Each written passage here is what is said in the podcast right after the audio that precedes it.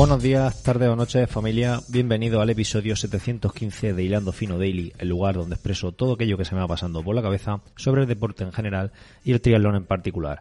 Hoy es viernes 1 de octubre de 2021 y vengo a hablaros de un entrenamiento que voy a hacer mañana que me va a resultar un poco, un poco duro para las patas.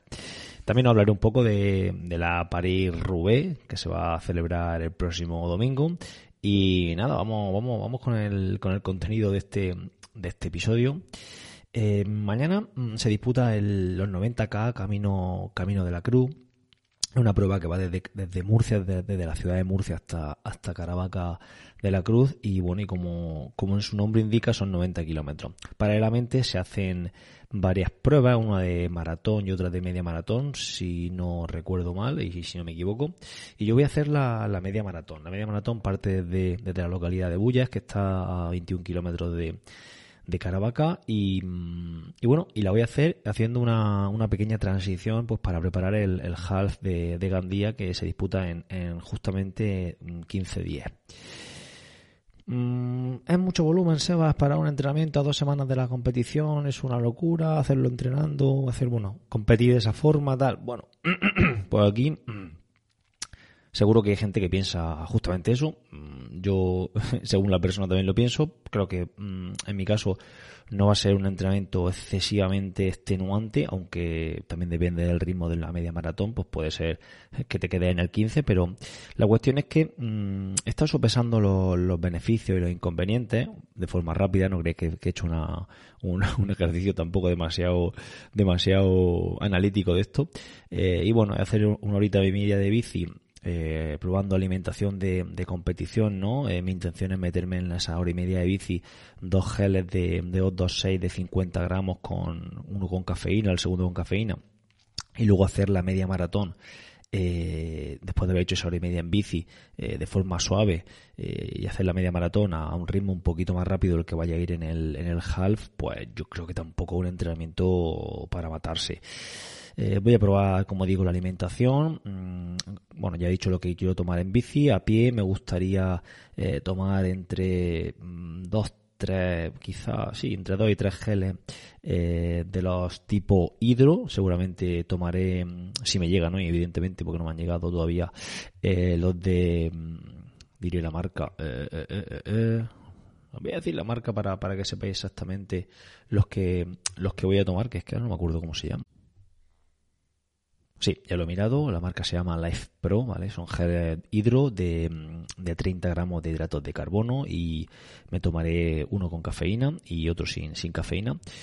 Y, y, bueno, esa es la, estrategia que voy a seguir de, alimentación durante esa prueba que, que, voy a hacer mañana. También quiero probar unos calcetines que me compré para, para el half, unos calcetines bastante finitos que no, que espero que no me, me provoquen rozadura y me gustaría probarlo antes de la competición principal, así que no quiero estrenar nada allí, lo estrenaré mañana en, en una competición totalmente secundaria y que me da exactamente igual cómo, cómo funcione. Quizá esto es un error, Debería haberlo eh, probado entrenando en algo más corto, no en una competición, aunque sea de carácter secundario. Pero bueno, eh, lo voy a hacer así.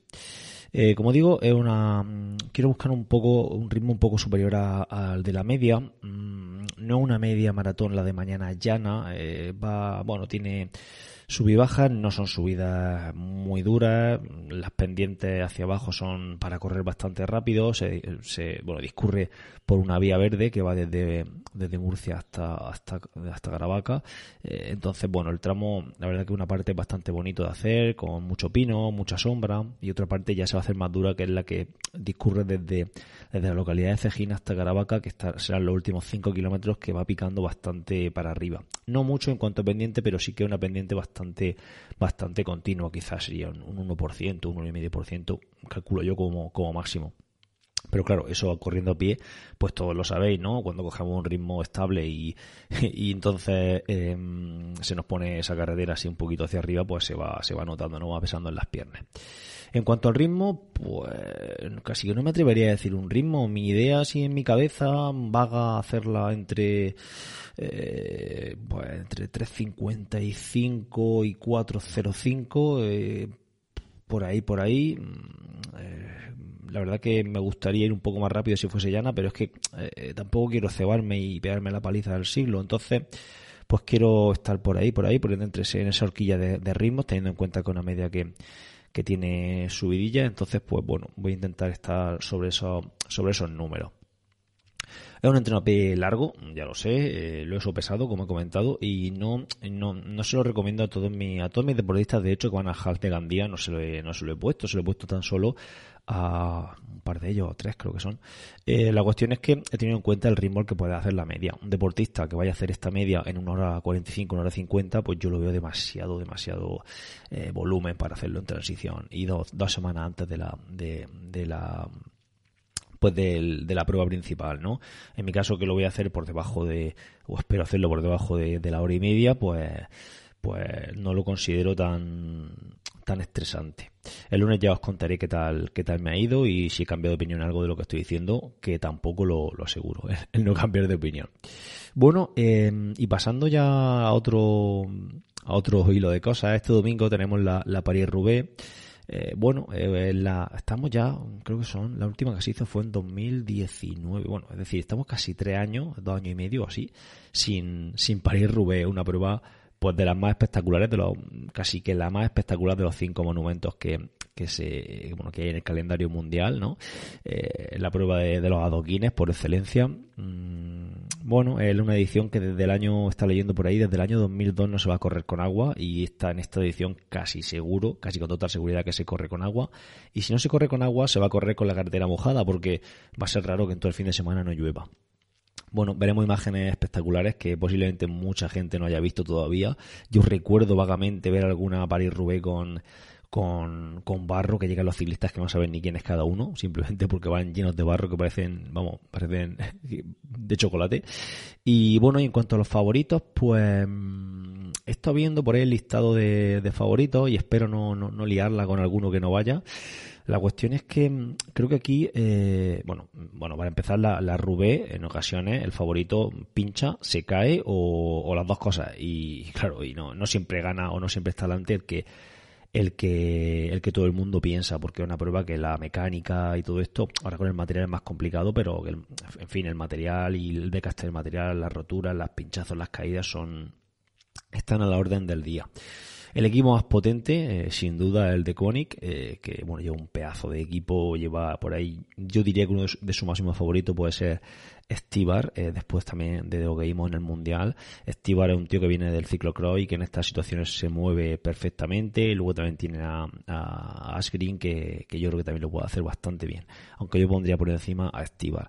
Luego, en cuanto a, a los dos máximos favoritos, a Van Aert y Van Der Poel, yo creo que parten con un poco de ventaja porque mm, en fin, son condiciones que la mayoría de los favoritos no habrán disputado nunca una prueba en estas, con estas características, por mucho que hayan entrenado por allí y tal. Eh, bueno, mm, seguro que alguno ha tocado los adoquines con, con lluvia y con barro, pero esta gente, Van der Poel y Van Aert, igual, al igual que Stibar, vienen del ciclocross y bueno, y eso es de hecho una prueba de, una prueba de ciclocross sin barro. los, más puristas dicen que eso no, no es ciclocross. Entonces, bueno, son gente que sí que en esas condiciones se mueve mucho mejor. Y luego por ahí he estado viendo eh, que tenemos a Mats Pedersen y a, y, Stuyven, que bueno, son las bazas del, del Segafredo, del Trek, y, y, los ponen la gente, los especialistas los están poniendo bastante arriba, sobre todo a Stuyven. Eh, después de lo que demostró también en el Mundial, es un tío muy potente y que, y que parece ser que puede estar ahí en, entre los primeros, entre las primeras posiciones. Me da bastante rabia que no vaya a ir Tom Pitcock porque Viene, venía en un estado de forma espectacular, seguramente se estará reservando para Lombardía, que es la siguiente, el siguiente fin de semana. Y, mm, y un tío con 60 kilos, aproximadamente que pesa, o 50 y largos pesará, eh, ha ganado la, la Paris-Roubaix Junior y la Paris-Roubaix Sub-23. Por tanto, tenemos ganas de verlo aquí con los, con los capos en absoluto, bueno, en absoluto, en, elite ya, y, mm, y, no lo vamos a poder ver. Bueno, seguro que me dejo por ahí algún favorito tapado. Eh, Sagan, creo que también la va a correr, así fue el ganador en el año, hace dos ediciones creo. También la va a correr, eh, que yo creo que por simplemente por nombre Philippe Gilbert eh, también la, va a estar ahí, que fue el último ganador. Eh, parece que fue hace un mundo, pero sí, Gilbert fue el último ganador de la, de la Paris-Roubaix. Y, nada, y seguro que el domingo tenemos un espectáculo, bueno, de locos para, para, para disfrutar con, con, esa, en, esa, en esa prueba. Bueno, mm, os dejo por hoy. Muchas gracias, como siempre, por estar ahí. Gracias por, por todo. Pasad buen fin de semana y nos vemos eh, el lunes. Adiós.